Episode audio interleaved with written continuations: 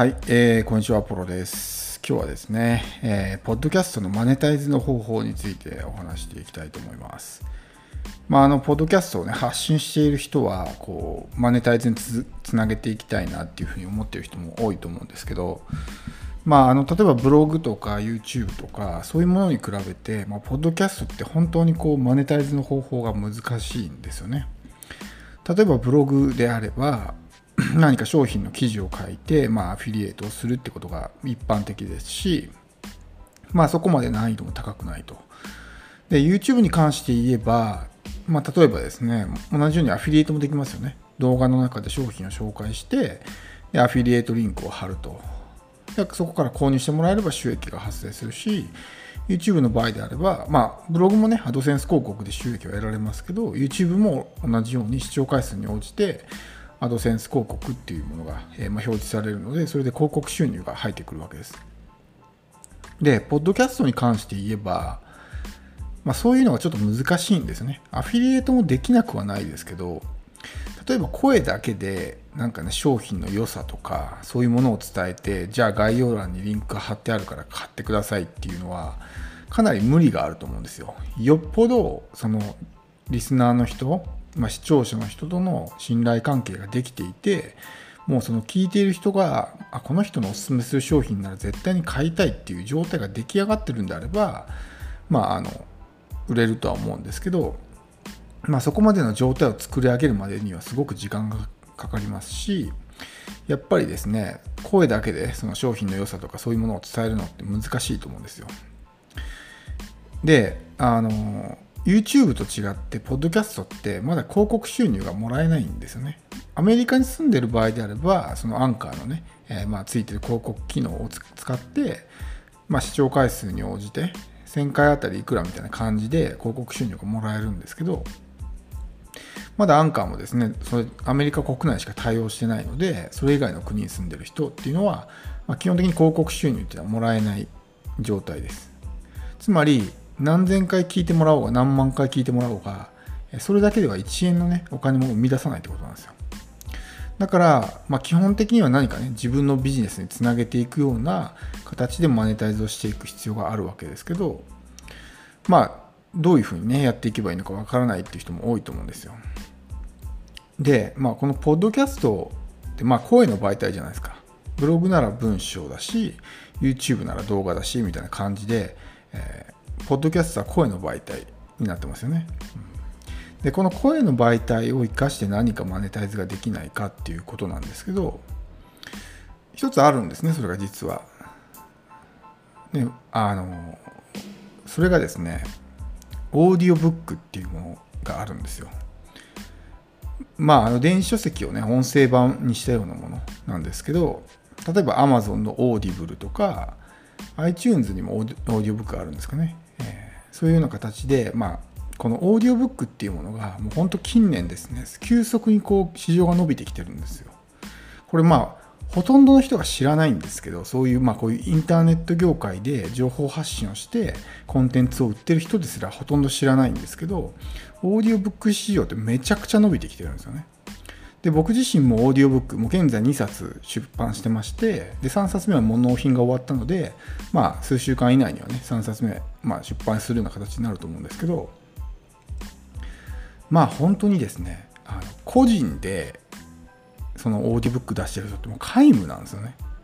電子書籍を出してる人っていっぱいいるじゃないですか。でも個人でオーディオブック出してる人って本当にいないんですよ。オーディオブックって基本的に例えば電子書籍とかねもしくは紙の書籍を、まプロのナレーターとかが朗読して読むみたいな形のものなんですけど必ずしもそういうような形じゃなくてもいいんですよね僕なんかもうその朗読はしてないんですよ自分の電子書籍の。っていうのは、まあ、恥ずかしいしなんかうまくいかないじゃないですか朗読ってすごく棒読みとかになっちゃうからやっぱ訓練された人じゃないとうまくいかないんですね。でオーディオブックって必ずしもその朗読形式じゃなくてもいいので例えば僕の場合だったら自分の電子書籍とかそういうものの内容を自分の言葉でねこの話しやすい言葉に置き換えて喋るみたいな内容はほぼ一緒だけども書いてあることを一言一句こうなぞって喋ってるわけではなくて、まあ、喋りやすい形で要約して喋ってるっていう形でオーディオブックを出してるんですねだからすごくまあスムーズに喋れますし全然そのストレスもないわけですよ。でまあ、このオーディオブックが本当にですねこれから多分すごくまあ、市場は拡大してくるけども参入者がほとんどいないとそもそもどうやって出したらいいのっていうことも知らない人がほとんどだと思うんですよ。まあ、その辺もですね僕は今後、まあ、オーディオブックの出版の方法みたいな感じでコンテンツを出していこうかなと思うんですけど、まあ、せっかくですね、まあ、もしあなたがポッドキャストを配信してるんであれば、まあ、そういうね自分の普段から声を出して自分の声を使ってねその情報発信をしてるっていう強みを生かしてオーディオブックぜひ出版ね挑戦してほしいと思うんですよ。もちろんそのポッドキャストで配信してる音声をそのまま使うっていうのはちょっと難しいんですね。やっぱりその無料のもので出してるのにそれをそのまま有料化するっていうのはちょっとさすがに特にまあ Amazon なんで相手が難しいんですけど普段からこうやって声を使ってあの何か収録して情報発信をしてる人にとってオーディオブックを作ることってそんなに難しくないんですよ。はっきり言ってその労力も電子書籍のもう半分以下で済むんですね。例えば電子書籍僕だったら3万文字から4万文字の本を書くのに、まあ、大体2日ぐらいかかるんですよね、まあ、時間にすればまあ78時間ぐらいですかね。はもっとかな？10時間ぐらいはかかると思うんですよおそらく。3万文字4万文字だったら、うん、なのでまあ2日かけて書くような感じになるんですけどそのまあオーディオブックに関して言えば本当にねその半分以下の時間とかで収録できるわけですよね。3時間とかね4時間とか。そんなにかからない場合もあるもう2時間ちょっととかでね取れる場合もあるんですよ。同じ情報量なのに。だから圧倒的にやっぱりその労力が少ないわけですよ。でこのまあ何て言うんですかね。これがコンテンツビジネスのちょっと不思議なところというかマジックというかなんですけど内容は全く一緒なんですよ電子書籍と。内容は全く一緒なんですけど金額が全然違うんですよ。オーディブルまあそのオーディオブックの売値ってその販売者、まあ、要するに僕たちが決めることできないんですよ。一応希望小売価格みたいなのを納品の際に出すことはできるんですけど最終的に Amazon が値付けをするんでこっちでねあの売値をコントロールすることはできないんですけど僕がその自分の電子書籍じゃないわオーディオブックを出した時にいくらの値段がついたかっていうと2500円だったんですね。で僕はその電子書籍をいくらで売ってるかって500円なんですよ。500円の電子書籍が5倍になるんですよ。内容一緒でオーディオブック。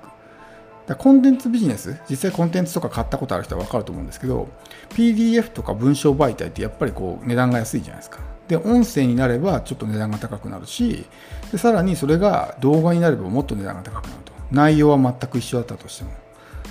だからこれがすごくまあこのコンテンツビジネスの面白いところというか、まあ、マジックなんですよね。だから電子書籍を出してるんであればそこだけで終わらせるのはすごくもったいないともちろんまあロイヤリティが違うので電子書籍とオーディオブックは単純にその売値が5倍になったから利益が5倍になるっていうわけではないんですけどでもそれにしてもですねやっぱ圧倒的にまあそのいいわけですよ競争相手も少ないしかなりのブルーオーシャンですまだ。もう今このご時世にかなりのブルーオーシャンで戦うことができる。そしてまあおそらくあなたもポッドキャストで配信してると思うので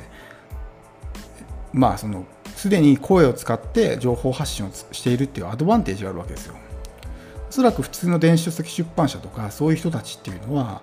そういう普段ね自分の声を使って情報発信をしているという経験がないのでオーディオブックいいですよって言われても多分できないと思うんですよ。そういうメンタルブロックがあってね。でも普段からそのポッドキャストとかで、ま情報発信をしてる人にとってはそんなの当たり前のことだから簡単にできるんですよね。でちなみには電子書籍を出してなかったとしてもそのオーディオブックっていうのは作れるので僕は今まで、まあ、出した3冊っていうのは自分の電子書籍をベースにオーディオブックを作りましたけど4冊目5冊目、まあ、納品予定のものに関しては全くのオリジナルもうオーディオブックオリジナルで、まあ、収録していこうかなっていうふうに考えてるわけですね。なので必ずしも電子書籍とかそういうものがないとオーディオブックって出せないわけじゃないんですよ。まあ、ちょっと作り方がねトリッキーな感じになるんで若干まあの大変ではあるんですけどそれも慣れてしまえばまあそんなに大変ではないということなんですよね。うん、で電子書籍ってやっぱりねその何て言うんですか買う層というかお金を持ってる人たちなんですよやっぱりそのターゲットが。まあ普通に考えてそうですよね。だって500円で読める本をわざわざ2500円出して聞くわけだからそれってやっぱりまあそれだけのお金を払うだけの余裕がある人だと思うんですよ。もしお金がないんだったら安い方を選ぶと思うんですね、うん、でもオーディオブックのいいところユーザーにとっていいところってもちろんながら聞きができるっていうのもありますけどそれ以上にやっぱりですね情報が入ってくるスピードが速いんですよ。例えば150ページぐらいの本があった場合にそれを全部読むのって例えば、ね、56時間かかったりとかするじゃないですか。でもそれをそのオーディオで聞いたらおそらく半分以下の時間で済むと思うんですよ。だからこう本を読むのってすごくまあいいことではあるんですけど時間がかかるんですよね。でもオーディオブックにすることによってもう聞いてるだけだしそのまあスピードが速いじゃないですか。それによってやっぱり時間をこう削減することができるというか節約することができるのでユーザーにとってもすごくメリットが大きいんですよね。なのでやっぱりお金を持っている忙しい人たちっていうのは電子書籍とかそういうものを買うよりもオーディオブックをま買ってそういうものを聞いて時間節約をしてるわけですね。だからまあ富裕層というか比較的そのまあお金に余裕のある人たちがターゲットになってる。実際まあオーディブル、アマゾンとやり取りやり取りしてもらったら分かると思うんですけど、オーディブルの事業部だけでもかなりね、規模があるっていうのは分かると思うんで、何々部門の誰々ですみたいな感じでね、連絡するような形になるんで、まあ、それだけ将来性のある部署、まあ、将来性のある、まあ、マーケットってことですね。まあ、なので、ポッドキャストでマネタイズを考えている人は、まあ、一番いいのはオーディオブックかなっていうふうに僕は思ってます。まあもちろんこの音声をそのままね、丸ごと使うというのはちょっと難しいので、オーディオブック用に何かね、えー、まあ、収録する必要はあるんですけども、それにしてもやっぱりですね、これだけのブルーオーシャンってないので、あのまあ、早いうちに参入して、しっかりとポジションをね、取っておくのがいいと思うんですよ。まあ、僕もおいおい、まあ、近々オーディオブックの出版方法についてコンテンツを作っていきたいと思うので、まあ、興味ある方はね、ぜひそちらをま見ていただければと思います。では今日は以上です。最後まで聞いていただきありがとうございます。